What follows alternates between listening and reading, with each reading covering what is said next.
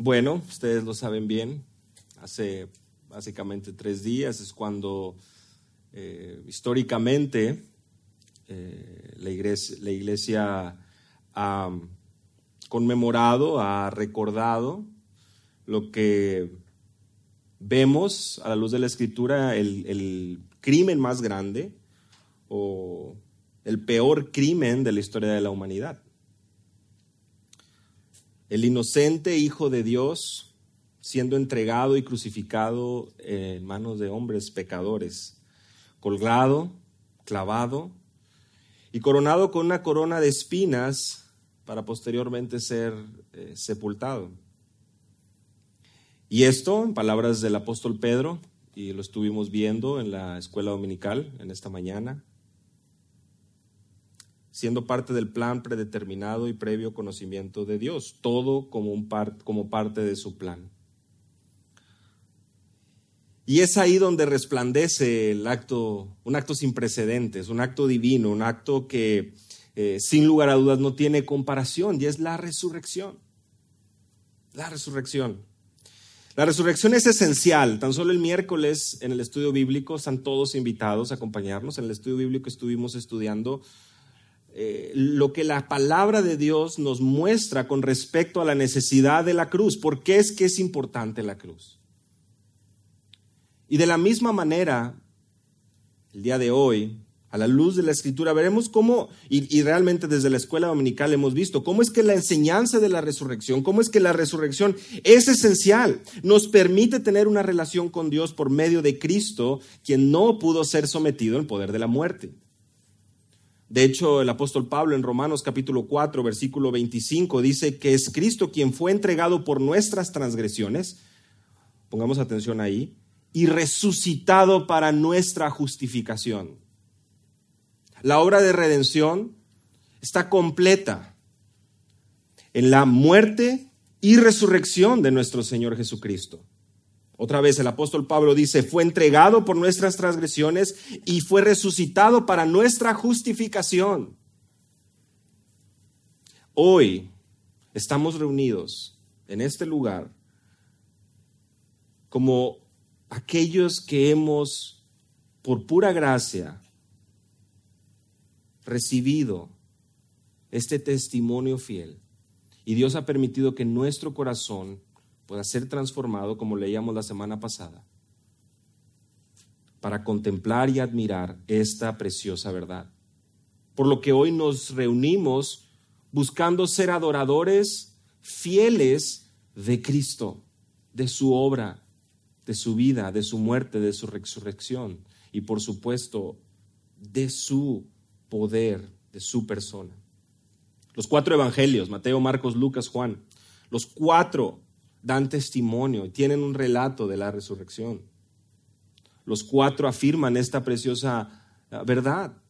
Y hoy, precisamente buscando permanecer y entender el contexto de Lucas, ustedes bien lo saben, hemos, hemos estado estudiando el Evangelio de Lucas, y hemos avanzado poco, es verdad, primeros dos capítulos, pero nos va a ayudar mucho, porque hoy nos vamos a brincar casi al final, pero siempre teniendo en mente a la audiencia original que es Teófilo, ¿recuerdan? Es Lucas quien le escribe con tanta diligencia buscando presentar en orden todas estas cosas, es el prólogo de Lucas. Y de hecho hay una conexión espectacular realmente, tremenda, cuando lo leemos a la luz del contexto completo. Lo hemos estado mencionando. Lucas como el primer volumen y el libro de los Hechos como el segundo volumen, ambos dirigidos a Teófilo. Se estima que esta carta, que Lucas fue escrita alrededor eh, de los primeros años, eh, eh, por ahí del 60-61, o posiblemente un poquito antes después de Cristo. Es decir, en un orden progresivo históricamente, se ha planteado que Mateo es escrito primero, luego Lucas, Marcos y finalmente Juan.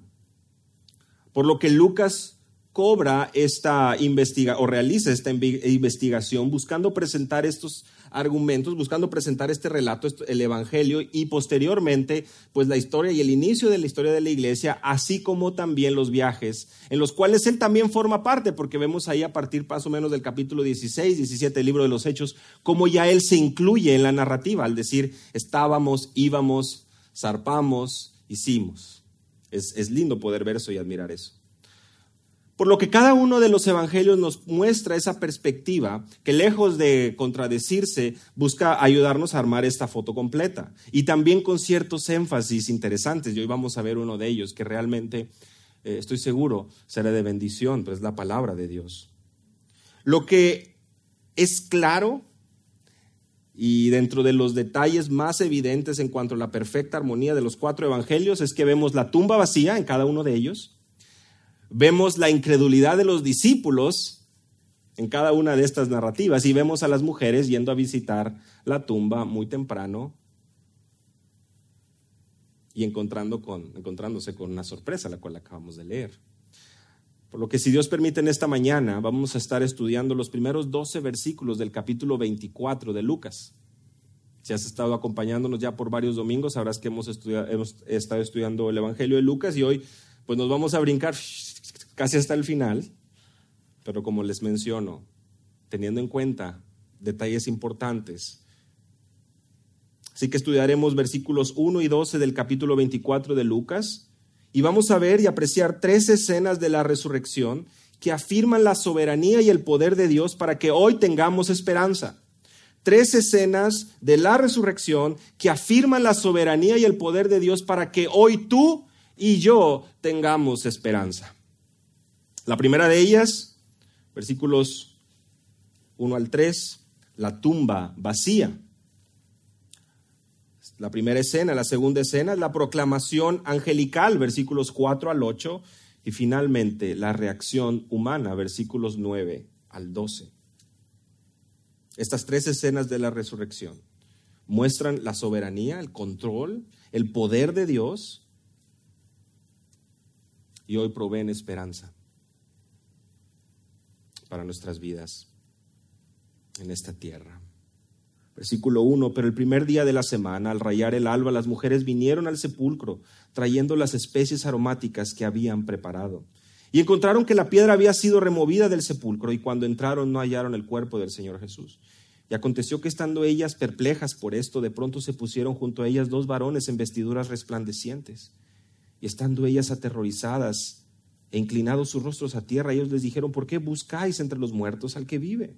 No está aquí, ha resucitado. Acordaos cómo os habló cuando estaba aún en Galilea, diciendo que el Hijo del Hombre debía ser entregado en manos de hombres pecadores y ser crucificado y al tercer día resucitar. Entonces ellas se acordaron de sus palabras y regresando del sepulcro anunciaron todas estas cosas a los once y a todos los demás eran María Magdalena y Juana y María, la madre de Jacobo. También las demás mujeres, con ellas referían estas cosas a los apóstoles, y a ellos estas palabras les parecieron como disparates y no las creyeron.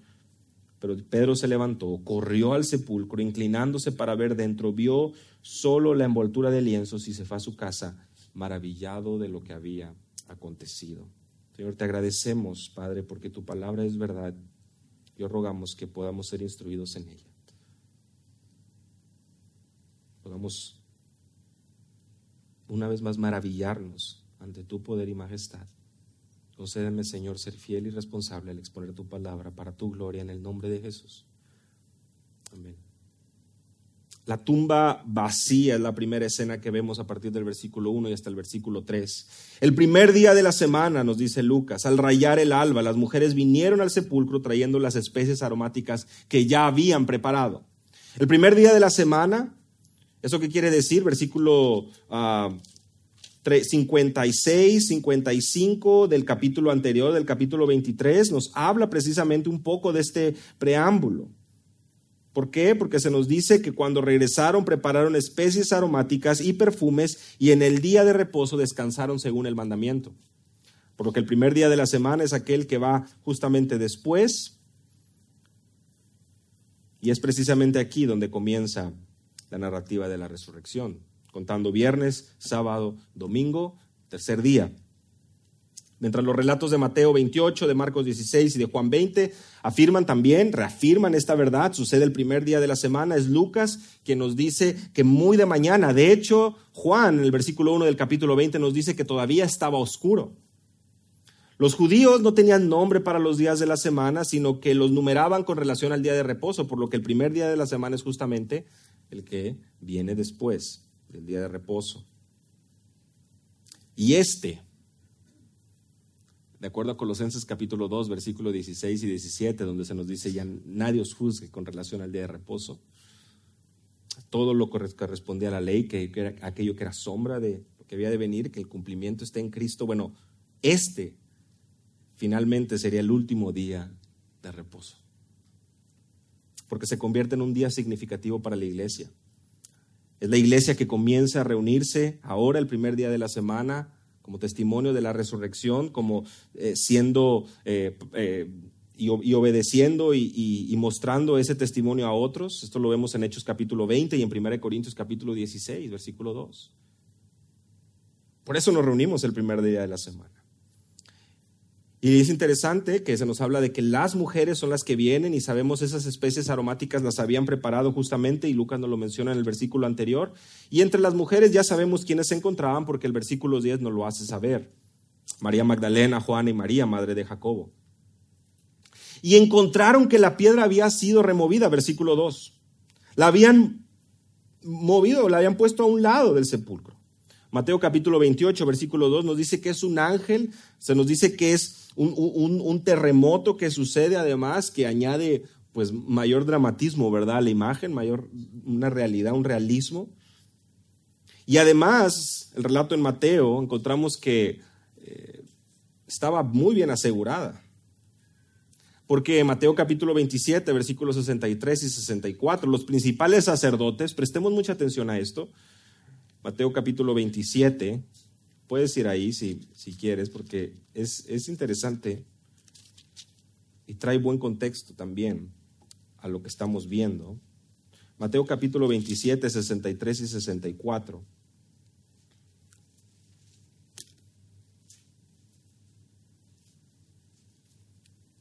Se reúnen con Pilato los principales sacerdotes y mira, les dicen, Señor, nos acordamos que cuando aquel engañador aún vivía, dijo, después de tres días resucitaré. Por eso ordena que el sepulcro quede asegurado hasta el tercer día, no sea que vengan sus discípulos, se lo roben y digan al pueblo, ha resucitado de los muertos, y el último engaño sea peor que el primero. Entonces Pilato les dijo, una guardia tenéis y de asegurarla como vosotros sabéis, fueron, aseguraron el sepulcro y además de poner la guardia, sellaron la piedra. Es interesante, tú y yo conocemos, ya dimos lectura, pero si había un grupo de personas que tenían esa esperanza de la resurrección en el tercer día no eran los discípulos. ¿Quiénes eran? Los principales sacerdotes y los fariseos. Si había un grupo de personas que estaba atenta a lo que iba a suceder en el tercer día, parece ser que era este grupo religioso. Es más, ni siquiera las mujeres mismas estaban esperando algo así en el tercer día. ¿Y cómo sabemos esto? Las especies aromáticas no eran para un cuerpo vivo, era para un cuerpo muerto. Y por lo que acabamos de leer ahora, sabemos que los discípulos mismos piensan que son disparates, cosas que no tienen sentido.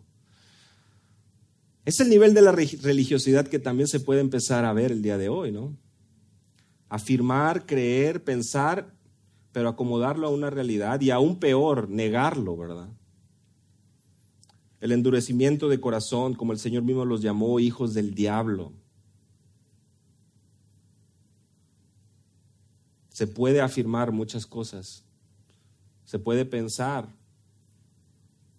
pero podemos estar engañados en el error, negando la obra de Cristo. Así que estos hombres, sacerdotes, fariseos, se aseguran de que los discípulos no vayan a venir a entrar a robar el cuerpo. Es verdad, tal vez no estaban eh, al asegurar la puerta previendo que algo sobrenatural sucedería, pero sí que estaban conscientes de esa enseñanza de Jesús y la tenían muy, muy presente en sus mentes. Una vez que entran, no encuentran el cuerpo, no estaba ahí, Versículo 3. Encuentran la piedra removida y no hallan el cuerpo del Señor Jesús. En el original, en el griego, vemos un paralelismo y eso lo podemos ver en, la siguiente expresión. Encontraron que la piedra había sido removida y no encontraron el cuerpo de Jesús. sea, sí encontraron algo, no, o encontraron algo, pero no encontraron otra cosa. Es la manera en que Lucas presenta eso. Y, creo que como un contexto es bueno indicarlo que el lenguaje de Lucas, al ser un médico, al conocerse como un gentil, lo hemos estado viendo, y recuerden que es un evangelio escrito de gentil a gentil, de Lucas a Teófilo, persona preparada, por lo tanto que su, manera de, redactar, de escribir, es muy, eh, mucho más elegante que el resto de los evangelios, de hecho que el resto de los escritos. Una gran parte del Nuevo Testamento es escrita por Lucas. No hallaron el cuerpo del Señor Jesús. La primera vez y la ocasión en que este título es usado en los evangelios, Señor Jesús.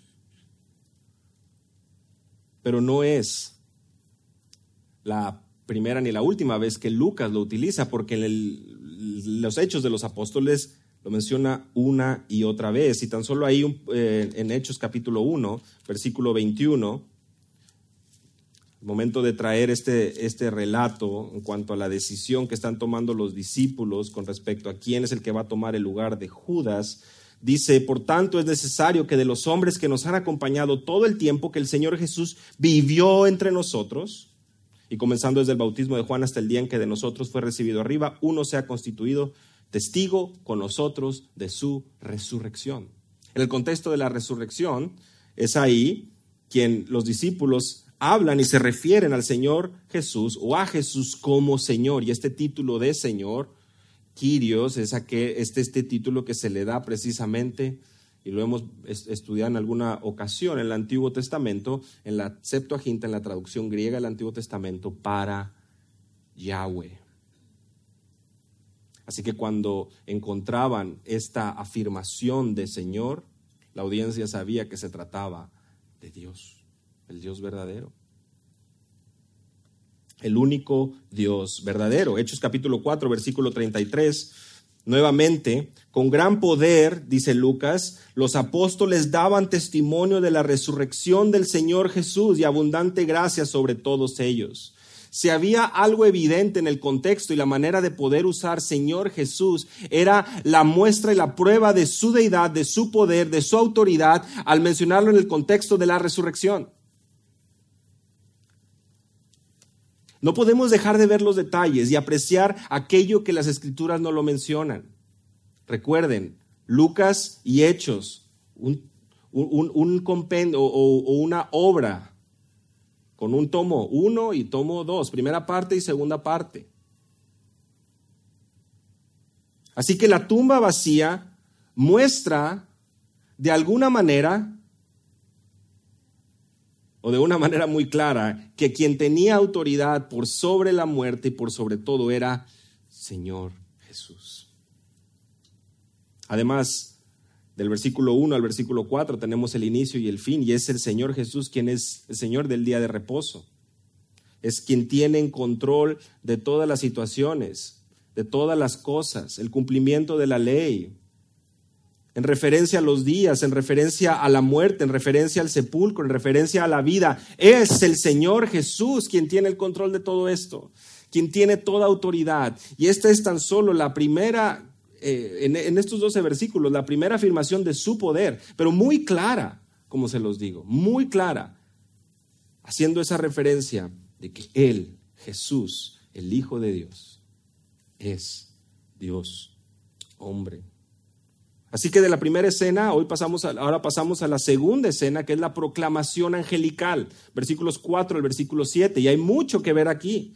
Aconteció que estando ellas perplejas por esto, de pronto se pusieron junto a ellas dos varones en vestiduras resplandecientes. Están perplejas, están asombradas. No pueden de alguna manera entender lo que está pasando. Estos dos hombres son ángeles, nos lo dice el versículo 23 de Lucas 24. Lo afirma así. Y las vestiduras blancas denotan algo muy especial porque también nos recuerdan a su ascensión. En Hechos capítulo 1, versículo 10, es ahí donde Lucas dice que estando mirando fijamente al cielo mientras él ascendía, Jesús estaba ascendiendo, se presentaron junto a ellos dos varones en vestiduras blancas. Y nosotros que ya debemos de tener bastante presente eh, el inicio de Lucas, les pregunto, ¿dónde más es que hemos visto mensajes o proclamaciones de ángeles? En el capítulo 1 y el capítulo 2. No es una, no son dos, sino son hasta tres ocasiones. Miren cómo Lucas comienza, recuerdan ustedes, justo después de ese prólogo donde le escribe a Teófilo, y es que viene un mensaje para quién? El anuncio del nacimiento de Juan. Que este hombre Zacarías le dice, pues yo soy, soy un hombre avanzado, soy Zacarías. El ángel dice, yo soy Gabriel. Si se trata de presentaciones, si se trata de impedimentos, déjame te digo que para Dios no hay nada imposible. Yo vengo, de, le sirvo a Dios. Vengo de parte de Él. Con este mensaje viene aquel cual Malaquías capítulo 3, Malaquías capítulo 4 había sido anunciado que prepararía el camino del Señor. Espectacular. Y después encontramos al ángel ahora con María. Y María, lo sabemos, ¿no? O sea, una vez que está con Elizabeth, ella, si bien es cierto, está intentando comprender pero de ella brota una alabanza gloriosa, el Magnificat, lo, lo estudiamos en su momento. Y una vez que nace, ¿dónde más aparecen estos ángeles? Anunciando a los pastores el nacimiento. No teman, porque os traigo buenas nuevas de gran gozo que serán para todo el pueblo. Hoy os ha nacido en la ciudad de David un Salvador que es Cristo el Señor. Gloria a Dios en las alturas y en la tierra paz entre los hombres en quienes Él se complace. Un mensaje de salvación, un mensaje de esperanza. Y Lucas comienza su evangelio con mensajes gloriosos, angelicales, y culmina con mensajes angelicales. Y deja muy claro una cosa, Dios está interviniendo en la historia. Este momento tan especial, Teófilo, tienes que saberlo de principio a fin. Son ángeles que están trayendo anuncios, buenas nuevas y proclamaciones de parte de Dios con respecto a sus planes. Lo que fue anunciado en el Antiguo Testamento se está cumpliendo de inicio a fin. De inicio a fin. Así como vemos las referencias a Malaquías capítulo 3, capítulo 4, la semana pasada veíamos las referencias a Isaías capítulo 40, por supuesto que encontramos las referencias al sufrimiento, al padecimiento de Jesús, pero también a lo largo del libro de los Hechos, cómo es que Lucas nuevamente apunta al Antiguo Testamento para que podamos ver el cumplimiento de aquel cuya alma no vería corrupción, como lo anticipó como lo anticiparon los profetas, como lo anticipó David. Imagina por un momento si estuvieras leyendo Lucas en aquel momento, un tomo nada más, no tienes otra referencia, y estás leyendo y estás pasando, pues las líneas, a lo mejor no serían las páginas en aquel momento. Y, y una vez que pues estás viendo ya todo el ministerio de Jesús y recuerdas todos los ángeles al inicio, la muerte, la sepultura de Jesús y de repente llegas a esta parte y, dices, dos hombres con vestiduras blancas y todavía no se acaba la historia. Hay algo más. No es el final. Es muy lindo poder pensar en eso. Tú y yo a veces venimos de alguna manera ya afectados con nuestras ideas, con el conocimiento y todo, y, hasta lo leemos muy superficialmente y muy a la ligera, pero piensa en la audiencia, piensa en Teófilo, quien está leyendo y de repente dice, no es el final. Dios está orando otra vez. Acaban de aparecer hombres con vestiduras blancas, acaban de aparecer ángeles como al principio. Estando ellas aterrorizadas e inclinados sus rostros a tierra, le dijeron, ¿por qué buscáis entre los muertos al que vive? Lucas ahora agrega esta palabra, esta descripción, no aterrorizadas, pero es, una, es, un, es un temor que no paraliza, Ya hemos mencionado eso con anterioridad. Esa reverencia, ese temor que no paraliza, sino que hace postrarse, te hace venir en adoración, en reconocimiento a Dios. Inclinan sus rostros a tierra. Y, les y ellos les dicen, ¿por qué buscáis o por qué buscáis entre los muertos al que vive? Como haciéndoles ver y haciéndoles, buscando empezar a, traer claves a su, a su corazón, a su mente. El apóstol Juan en el capítulo 1 de su Evangelio, el versículo 4, dice que en él estaba la vida. Y la vida era la luz de los hombres. Juan en capítulo 5, versículo 16 dice, porque como el Padre tiene en sí mismo, habla Jesús, así también ha dado al Hijo el tener vida en sí mismo. En Juan capítulo 11, versículo 25 y 26 es donde Jesús afirma y dice, yo soy la resurrección y la vida. El que cree en mí, aunque muera, vivirá. Y todo el que vive y cree en mí, no morirá jamás. Y Juan capítulo 14, versículo 6, seguro lo sabemos, pero si no lo sabes, que hoy sirva de testimonio y traiga convicción a tu vida. Jesús dijo, yo soy el camino, yo soy la verdad y yo soy la vida. Nadie viene al Padre si no es por mí. Sí, está delimitado el camino, hay exclusividad, no hay más opciones, no hay más caminos, no hay más verdades. Y podrá sonar muy fuerte para nuestra sociedad hoy, pero este es el mensaje del único Dios vivo y verdadero, quien ha enviado a su Hijo para que todo aquel que en Él cree no se pierda, mas tenga vida eterna. Realmente, estas mujeres, si te pones a pensar, lo único que querían era venir a ungir el cuerpo de un muerto. Y se levantaron muy, muy temprano. Se prepararon para eso. Ellas venían con eso en mente, preparar el cuerpo. Ellas no sabían realmente lo que estaba por suceder, no los, realmente estaban en otro canal, si lo quieres ver así. ¿Por qué buscáis entre los muertos al que vive, que afirmó ser la resurrección y la vida, aquel que afirmó ser el camino, la verdad y la vida, y aquel que afirmó tener vida en sí mismo. ¿Por qué? ¿Qué pasa con ustedes? No está aquí, versículo 6. Ha resucitado. Ha resucitado. Acordaos de cómo se habló cuando estaba aún en Galilea, versículo 6 de Lucas 24. Acordaos. No está aquí, sino que ha resucitado, ha sido resucitado, Dios le ha levantado. Es un pasivo que lo encontramos a lo largo del libro de los Hechos, otra vez, como los he venido mencionando, este segundo tomo o este segundo eh, escrito de Lucas. En Hechos capítulo 3, versículo 15, el segundo sermón del apóstol Pedro les dice, diste muerte al autor de la vida, al que Dios resucitó de los muertos, de lo cual todos nosotros somos testigos.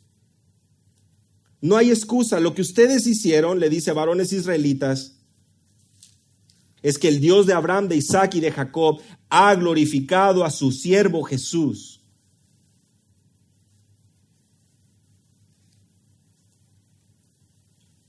Y Dios le ha resucitado de los muertos, versículo 15 del capítulo 3. Capítulo 4, versículo 10 de los, del libro de los Hechos. Sabed todos vosotros, están ahí Juan y Pedro, y todo el pueblo de Israel que en el nombre de Jesucristo el Nazareno, a quien vosotros crucificaste y a quien Dios resucitó de entre los muertos. Por él este hombre se halla aquí sano delante de nosotros, haciéndoles ver la sanidad que había sucedido. Capítulo 5, versículo 30. El Dios de nuestros padres, dice Pedro, resucitó a Jesús a quien vosotros habéis matado colgándolo en una cruz, y Dios le exaltó a su diestra como príncipe y salvador para dar arrepentimiento a Israel y perdón de pecados. Y nosotros somos testigos de estas cosas. El Dios de nuestros padres, Él resucitó a Jesús y a este Dios exaltó a su diestra como príncipe y salvador para dar arrepentimiento a Israel y perdón de pecados. ¿Te das cuenta cómo es que la resurrección tiene implicaciones tan importantes para el Evangelio? Es de admirarse el poder ver una y otra vez esta afirmación gloriosa del poder divino obrando. A este Dios le resucitó al tercer día. Hechos capítulo 10, versículo 40, y también está en Hechos capítulo 13, versículo 30. Es Jesús mismo quien afirma su deidad al decir, yo mismo, yo mismo tengo vida. Yo pongo mi vida para volverla a tomar. Declaraciones de su deidad, afirmaciones de su deidad, lo vemos. Pero también vemos cómo la Trinidad obra, y en este caso claramente la voluntad perfecta del Padre. La, voluntad perfecta, obrando de manera que está trayendo a la luz su plan de redención para la humanidad. De alguna u otra manera podemos verlo en las afirmaciones, podemos ver en las afirmaciones de los discípulos, en las afirmaciones de Lucas, diciendo, no es el poder de nadie más, no es el poder del diablo, no obró nadie más aquí, fue el Dios de vuestros padres, el Dios verdadero, el Señor, quien está detrás de todo esto. No está aquí, ha resucitado, resucitado. Y vayan conmigo ahí a Hechos capítulo 13.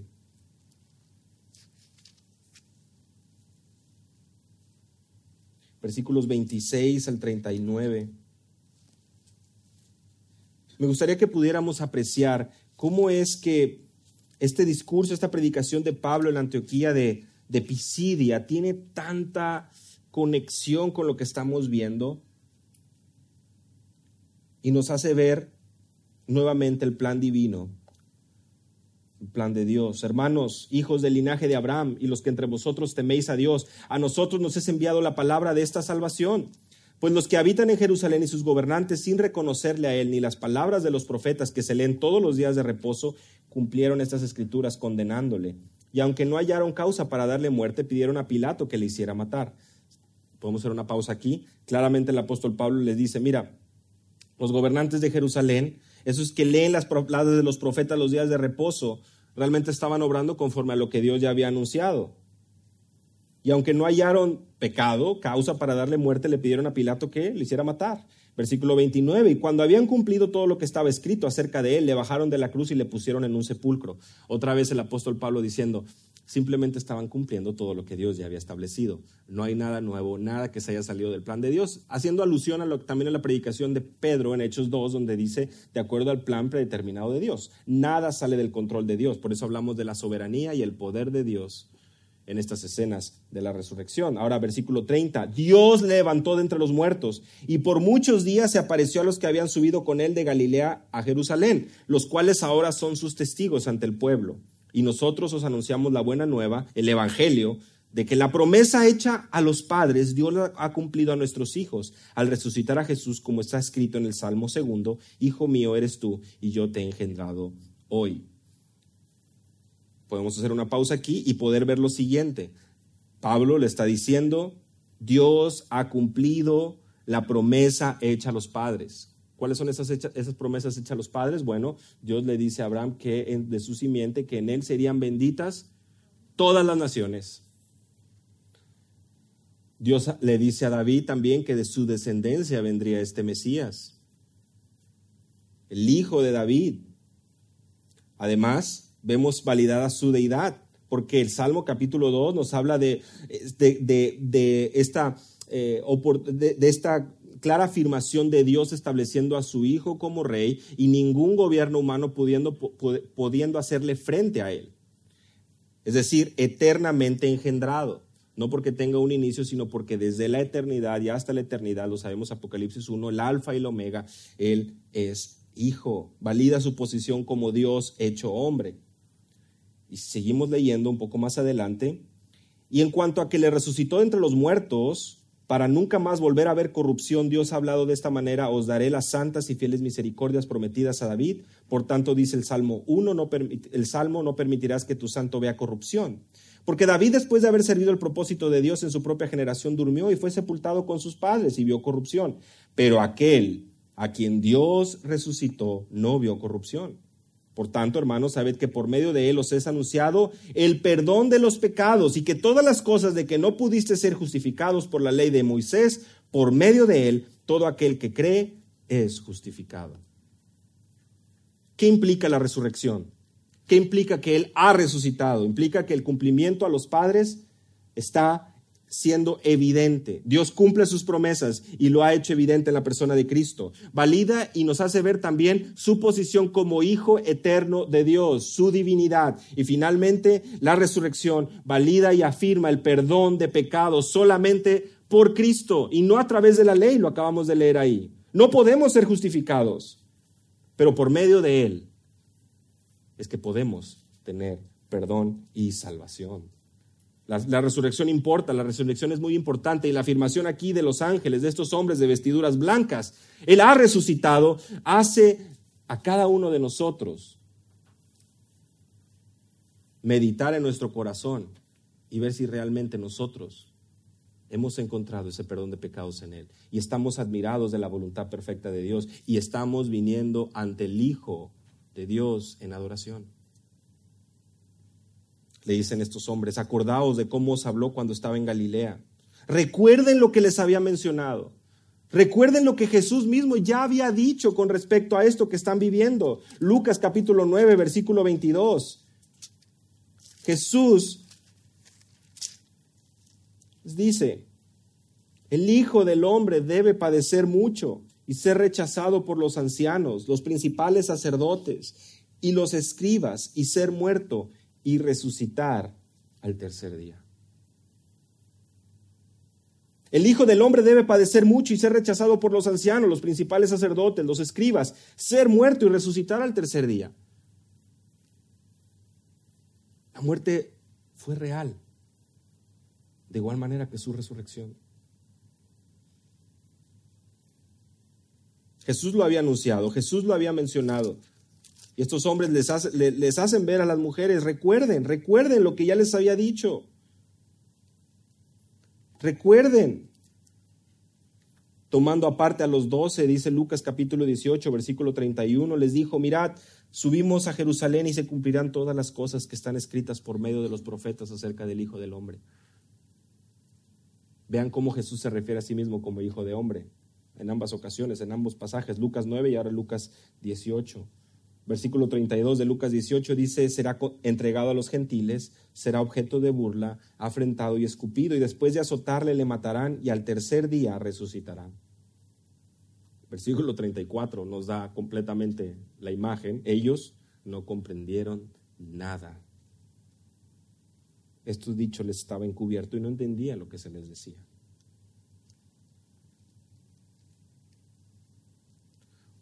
Un, evento muy difícil de comprender. Y desgraciadamente muy fácil de tomar a la ligera para muchos hoy. Y no lo digo porque hablen despectivamente del evento, sino porque no viven como si ese evento hubiera tenido lugar. Porque muchos creyentes hoy no viven como si la resurrección realmente sucedió como si sus pecados genuinamente hubiesen sido perdonados. Como si hoy, precisamente por esa resurrección, no fuéramos cada uno de nosotros responsables delante de Dios, de poner nuestra mirada en las cosas de arriba, de no vivir ya más para nosotros, sino en obediencia, en temor reverente y en amor por su obra en la cruz en quien tenemos el perdón y en su resurrección, donde tenemos esa justificación, dice Pablo en Romanos capítulo 4. Difícil de comprender el evento, pero como les digo, muy fácil de ser tomado a la ligera, aún en nuestros días. Versículo 7, diciendo que el Hijo del Hombre debía ser entregado en manos de hombres de hombres pecadores y ser crucificado y resucitar al tercer día.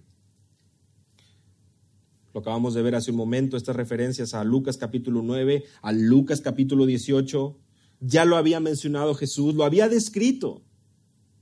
El Hijo del Hombre, enfatizando su autoridad, pero también enfatizando aquí los ángeles y Lucas también en su relato, el cumplimiento de las palabras de Jesús y también el cumplimiento de aquello anunciado en el Antiguo Testamento, Daniel capítulo 7. Hijo de hombre, este término donde por supuesto hace ver su autoridad en su ministerio terrenal, su completa humanidad y por supuesto que su regreso en gloria y su reino. Hijo de hombre es aquello que debe llamar nuestra atención porque todos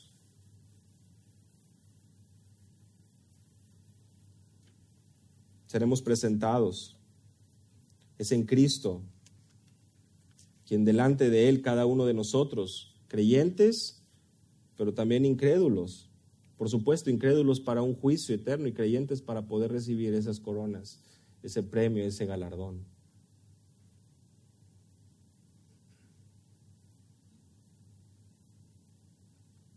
Pero es importante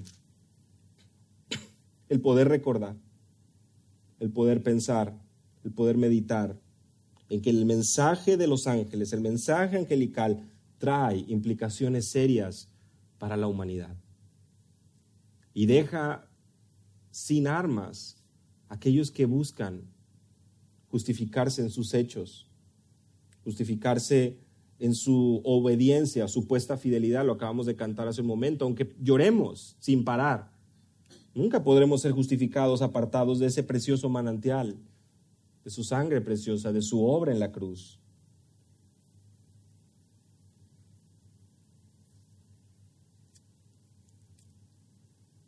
¿Qué es lo que permite que la humanidad continúe en ese deseo continuo de permanecer viviendo vidas alejadas del Evangelio, de la verdad? Negar la crucifixión, encontrar otros caminos, encontrar otras maneras, aquellas que lejos de encontrar gloria en la cruz, busquen añadir gloria a su propio entendimiento, a sus propios logros.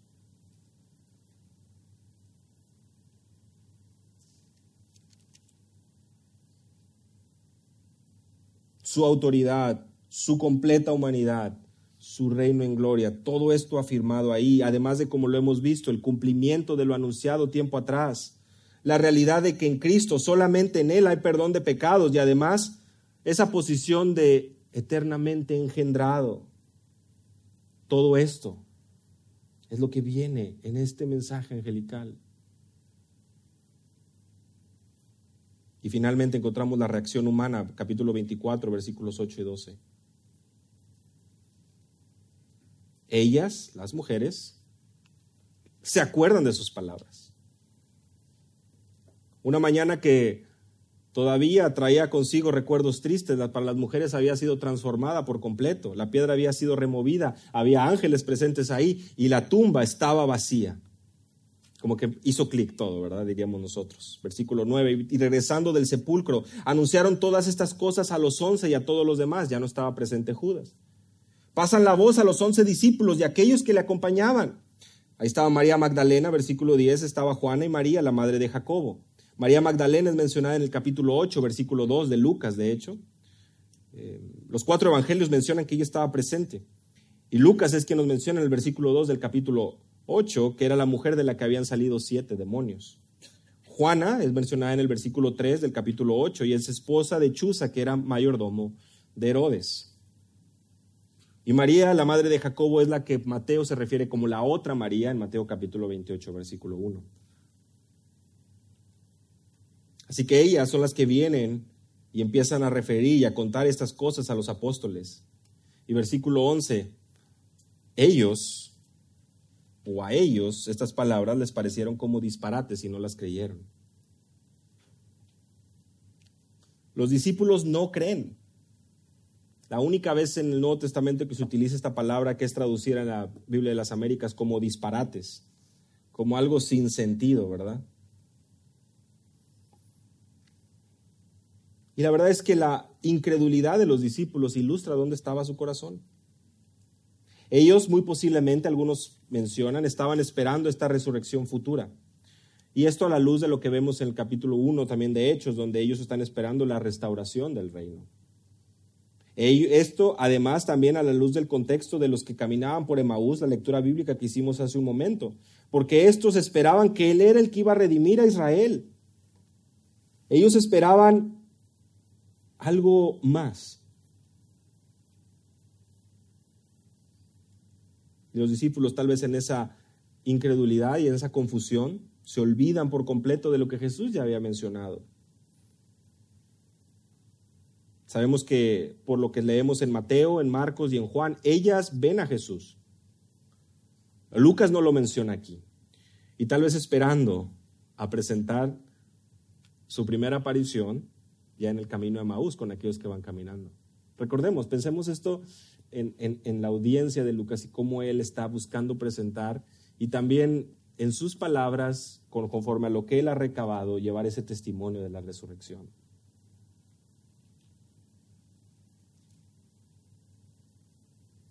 Versículo 12. Pero Pedro se levantó y corrió al sepulcro. Por el testimonio que encontramos en Juan capítulo 20, sabemos que era Juan y Pedro, ambos que van hacia el sepulcro.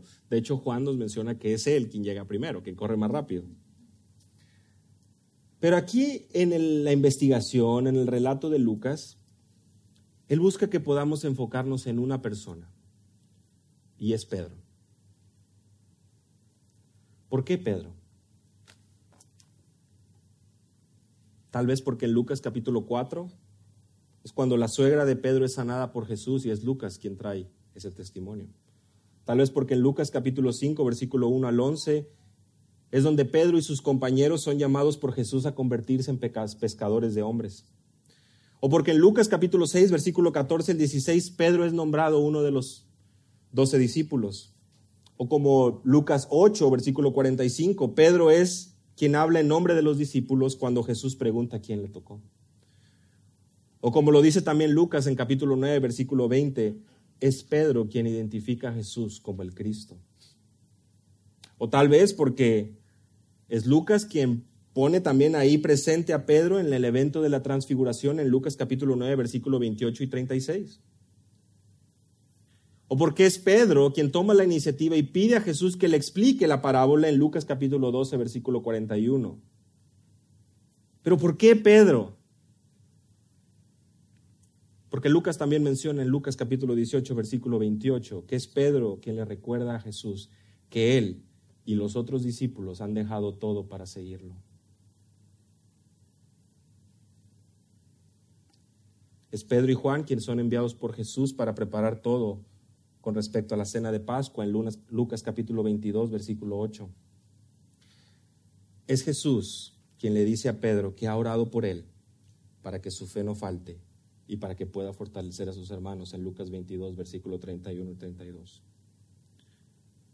Porque es Lucas quien menciona que Jesús le anuncia a Pedro que le negaría tres veces antes de que el callo cante en Lucas 22, versículos 33 y 24. Y porque es Lucas también quien trae la evidencia de que Pedro efectivamente niega a Jesús tres veces en Lucas 22, 54 al 62 y llora amargamente. ¿Por qué Pedro? Porque Lucas le ha presentado a Teófilo el camino de este hombre, la transformación y la madurez de este hombre. Las metidas de pata, posiblemente.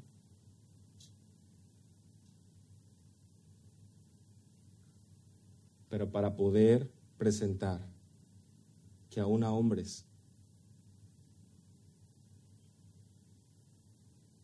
Como Él, la obra de la cruz y la resurrección tiene un poder glorioso. Y por eso es que la resurrección importa, y por eso es que la cruz importa, y por eso es que el Evangelio es tan poderoso para salvar aún al más vil pecador. Porque Pedro, porque es Él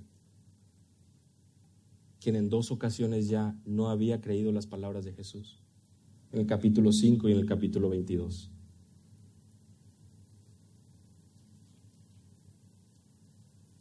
Y es él, es Pedro, quien corre al sepulcro, se inclina para ver dentro y ve las envolturas del lino y se fue a su casa maravillado de lo que había acontecido. Lucas nos había dejado ya a Pedro llorando amargamente en el versículo 62 del capítulo 22. Y cuando vuelve a aparecer Pedro, dice que estaba maravillado de lo que había acontecido. Es Pedro quien continúa y toma ese liderazgo en el libro de los Hechos. Y es Pedro de quien leemos esos poderosos sermones, milagros hechos durante su tiempo, durante su ministerio. Pedro sabía que podía confiar en las palabras de Jesús. Pedro sabía que ya no tenía otra opción. Todo lo que Jesús había dicho se había cumplido. Pedro tiene ese deseo, esa iniciativa, ese anhelo de poder ver a su Salvador resucitado. Y él ahora está maravillado. ¿Maravillado de qué? Maravillado de que su historia no había terminado. De que lejos de seguir llorando amargamente, él ahora podía tener una nueva oportunidad, un nuevo comienzo. Bendito sea el Dios y Padre de nuestro Señor Jesucristo, escribe el apóstol Pedro en el capítulo 1, versículo 3 de su primera epístola, por supuesto, según su gran misericordia nos ha hecho renacer de nuevo una esperanza viva, dice Pedro, mediante la resurrección de Jesucristo de entre los muertos, para obtener una herencia incorruptible, inmaculada, que no se marchita, reservada en los cielos para vosotros, que sois protegidos por el poder de Dios mediante la fe, para la salvación que está preparada para ser revelada en este último tiempo. El apóstol Pedro lo entendió y es él quien afirma y dice, él nos ha hecho nacer de nuevo a una esperanza viva mediante la resurrección de Jesucristo de entre los muertos para una herencia incorruptible, inmaculada, inmarcesible, reservada para nosotros en los cielos, que somos protegidos por el poder de Dios. Les tomó tiempo, fallas, caídas, momentos donde lo negaron, pero los discípulos pudieron apreciar que el plan de Dios seguía avanzando y que su amor era mucho más grande que sus debilidades, que sus dificultades, que donde abundó el pecado sobreabunda la gracia. Jesús dice, yo soy la resurrección y la vida. Un comentarista menciona que Jesús no solo afirma tener el poder para resucitar o dar vida, sino que nos deja en claro que no hay resurrección y no hay vida fuera de él. Y ese es el mensaje que proclamamos. Y cuando meditamos en la resurrección es que podemos apreciar y valorar esto, porque nuestra adoración, nuestra alabanza a Dios no puede ir más allá de lo profundo que esté nuestro conocimiento de Él. Andar en ignorancia no es una opción para el creyente. Sin resurrección, el cristianismo es otro método humano para acercarse a Dios. Sin la resurrección no hay nada especial que podamos ofrecer al mundo. Dice el apóstol Pablo en 1 Corintios 15, somos los más dignos de lástima si no hay resurrección. Sin resurrección no hay esperanza, no hay salvación. El mensaje del Evangelio no radica en ser libres de los problemas de este mundo, de las deudas, de lo que podamos tener en esta tierra, sino el mensaje del Evangelio es que como hijos de Dios un día seremos resucitados con un cuerpo glorificado como el del Señor. Lo que estudiábamos hoy en la escuela dominical. Esa implicación gloriosa para el creyente, pero también esa implicación de condenación eterna para el que continúa negando y atesorando los tesoros de este mundo en su corazón, para aquel que no vive a la luz de la resurrección. Creer en Cristo es creer en la resurrección. Creer en Cristo es creer en la esperanza de un futuro glorioso con Él. Es un fundamento, es un pilar del cristianismo, es un pilar de la iglesia, un no negociable. Lucas nos provee del testimonio, de principio a fin, de personas, de lugares, de gobernantes, de sucesos históricos, geográficos, políticos, de manera que no quede la menor duda que nuestro Señor Jesucristo vino, vivió esa vida perfecta, fue llevado a la cruz, murió por nuestros pecados y resucitó al tercer día. Esa es nuestra esperanza. Y nosotros como iglesia meditamos, descansamos, vivimos con esa esperanza gloriosa de un día poder estar con Él para siempre. Con ese deseo, hermanos, es que buscamos venir a la cena del Señor, conmemorarla en esta mañana, recordando su obra gloriosa en la cruz y que con poder Él ha resucitado, de manera que hoy nosotros somos nuevas criaturas, hemos venido de muerte a vida y tenemos esa esperanza eterna en Él. Inclinemos nuestro rostro para orar.